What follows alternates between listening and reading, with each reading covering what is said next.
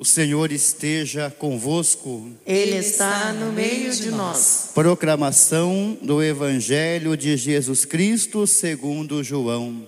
Glória a vós, Senhor. Jesus manifestou-se aos seus discípulos e depois de comerem perguntou a Simão Pedro: Simão, filho de João, tu me amas mais do que estes? Pedro respondeu: Sim, Senhor tu sabes que eu te amo. Jesus disse: Apacenta os meus cordeiros. E disse de novo a Pedro: Simão, filho de João, tu me amas? Pedro disse: Sim, Senhor, tu sabes que eu te amo.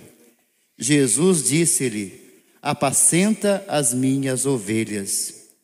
Pela terceira vez perguntou a Pedro: Simão, filho de João, tu me amas? Pedro ficou triste porque Jesus perguntou três vezes se o amava. Respondeu: Senhor, tu sabes tudo, tu sabes que eu te amo. Jesus disse-lhe: Apacenta as minhas ovelhas.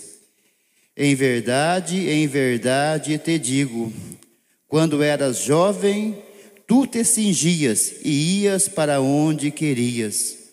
Quando fores velho, estenderás as mãos e outro te cingirá e te levará para onde não queres ir. Jesus disse isso, significando com que morte Pedro iria glorificar a Deus. E acrescentou: Segue-me. Palavra da salvação. Glória a vós, Senhor. Queridas irmãs, queridos irmãos, queridas crianças, adolescentes da nossa catequese, irmãos e irmãs também que nos acompanham pelas mídias sociais. Vocês já perceberam o número três no Evangelho? Três vezes Pedro negou que conhecia Jesus. Por três vezes, Jesus vai perguntar a ele, como nós ouvimos no final do Evangelho de João, que foi proclamado hoje. Jesus vai perguntar se ele o amava três vezes.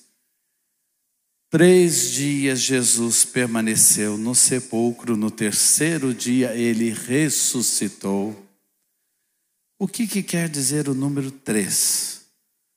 O número três tem a ver com totalidade. Totalidade.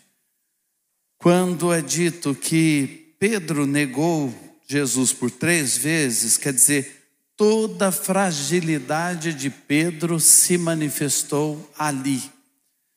E todos os pecados, todas as fraquezas se manifestaram ali.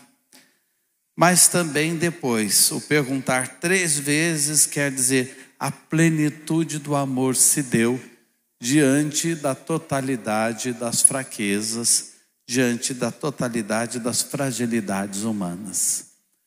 E é bonito a gente perceber que onde surge a fraqueza, onde surge a fragilidade, Deus usa daquela fraqueza, daquela fragilidade, para transformação da própria pessoa. Então nós poderíamos pensar aqui.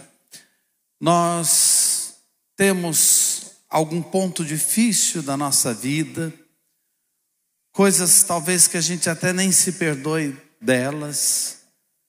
Nós carregamos fragilidades no sentido de estarmos preocupados com situações da nossa história pessoal ou de família. Entregue a Deus porque Ele é capaz de transformar, de fazer a plenitude do amor dele acontecer em todas as situações e vai usar dessas situações difíceis e de fraqueza também para fazer com que a gente vença a partir disso que a gente experimentou. A glória de Deus vai brilhar também através dessas dificuldades. E falando em pequenez, em fraqueza, nós Temos muitos exemplos na história da igreja sobre isso. A Madre Teresa de Calcutá, que era uma freira muito querida pelo povo indiano, que depois se tornou conhecida no mundo todo, a Madre Teresa, ela dizia assim: "Eu me sinto como um lápis nas mãos de Deus. E eu quero me colocar como um lápis em suas mãos." E muitas vezes esse pensamento veio ao meu coração. Por que, que ela escolheu um lápis? Talvez porque o lápis manifeste essa fraqueza. O lápis tem uma escrita mais leve. O lápis é o primeiro instrumento que a gente usa para aprender a escrever. Indica iniciação. Então eu já pensei muitas coisas sobre isso e eu penso, Aquela mulher tão santa certamente se colocou nas mãos de Deus como um lápis por conta disso. Ela sentia a sua pequenez, sentia a sua fragilidade, a sua fraqueza, e olha o que Deus operou na pequenez dela, olha o que Deus operou na fragilidade dela, na fraqueza dela. Um metro e meio de ser humano que transformou a vida de muitas pessoas e agora santa no céu continua intercedendo pela igreja e sendo um testemunho vivo do Evangelho, o Evangelho encarnado numa pessoa. Mas a gente poderia tirar algumas lições do lápis. E esses dias eu me deparei com um texto que dizia exatamente isso. Então preste atenção e leve essas lições para a sua vida. Primeira lição: o lápis depende das mãos que o tocam. Vamos ser um lápis nas mãos certas? Nas mãos de Deus, como dizia a Madre Teresa de Calcutá. Deixa Deus conduzir a sua história. Hoje eu não sei por que você está nos acompanhando, por exemplo, aí de casa, mas Deus colocou você diante do aparelho de TV, do seu computador ou do seu celular, nos acompanhando.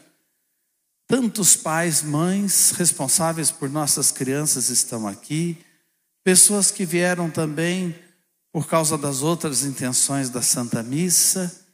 Então é para nós que temos a oportunidade de ouvir isso, é para nós que Deus está falando: seja um lápis nas minhas mãos. Eu quero conduzir a sua vida. Nas mãos de quem você tem colocado a sua história? Porque se a gente não toma cuidado, a gente coloca nas mãos do dinheiro, nas mãos do poder, nas mãos do prazer, nas mãos do ter cada vez mais e sempre mais e nos tornamos insaciáveis no ter. Vamos colocar a nossa vida nas mãos certas. O lápis depende das mãos que o conduz. E uma segunda lição. Para o lápis funcionar, ele precisa do apontador. O apontador fere, tira a casquinha ali do lápis, vai gastando o lápis. Na nossa vida, para a gente crescer, muitas coisas funcionam como o apontador. A gente sofre, passa por dificuldades, às vezes na vida familiar, na família de origem enfrenta provações em casamento. A criação dos filhos não é fácil. Manter uma família, pagar contas, enfrentar doenças, viver momentos em que a gente tem que ter muita paciência e capacidade de perdoar. Olha o apontador funcionando.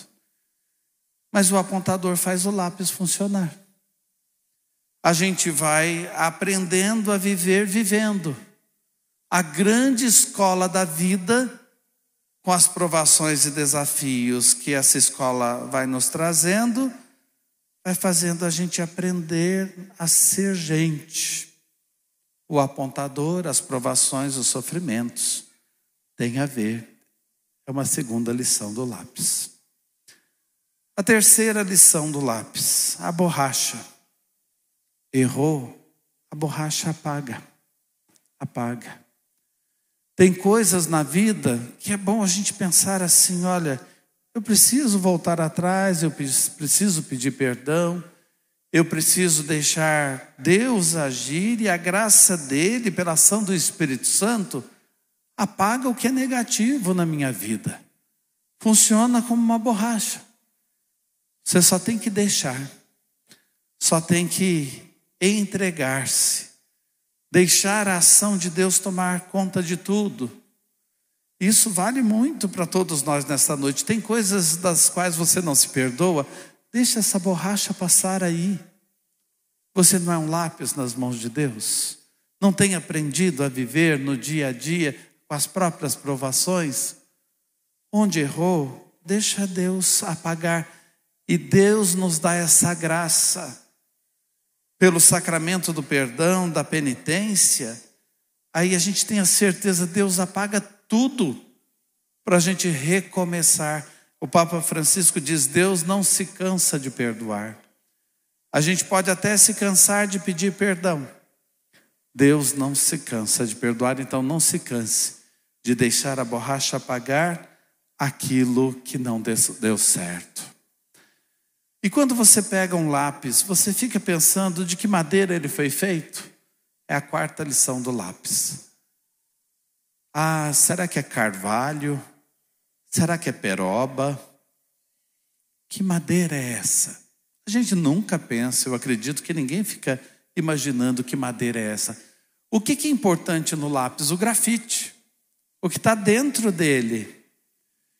Essa lição do lápis vale muito para os tempos atuais. Quantos adolescentes brigam com a sua própria imagem? Quantos adolescentes às vezes não se aceitam? E no mundo hoje, a gente vê assim que existe um protótipo, um modelo, que as pessoas têm que se encaixar, e quem não se encaixa parece que está fora desse mundo. O que importa é o que você tem dentro. O ser humano tem que valorizar muito mais o que tem dentro. Nós temos uma alma magnífica. Nós carregamos tesouros em vasos de argila, mas nós somos tesouros, tesouros. Então o que importa do lápis é o grafite. Se não fosse o grafite, seria só um pedaço de madeira ali. E a madeira não importa. Valorize o que você tem dentro. Valorize mais a sua história. Valorize tudo que você carrega dentro de você. Não importa quantas visualizações, importa que Deus vê. Deus vê. O mundo da internet convida essa visibilidade e quem não é visualizado pensa que não está presente. Deus vê. E o grafite, Deus sabe exatamente como ele é. É o que você tem no seu interior. E a última lição do lápis: deixar marcas, deixar marcas. Aqui eu me lembro do livro de Jó. Jó passou por tanta aprovação, por tantos momentos em que o apontador funcionou naquele lápis. A gente fala da paciência de Jó diante das provações, e no final da vida ele diz assim: Eu quero que seja gravado na pedra com pontalete de ferro o seguinte: eu sei que o meu redentor vive. Eu sei que o meu redentor vive. Que coisa maravilhosa. A nossa vida deve ser assim também, deixar marcas e de preferência, e só marcas boas, positivas.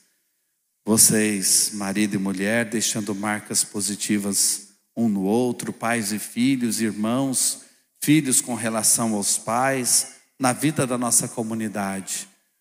A última lição do lápis é deixar marcas. Eu espero que vocês tenham guardado tudo.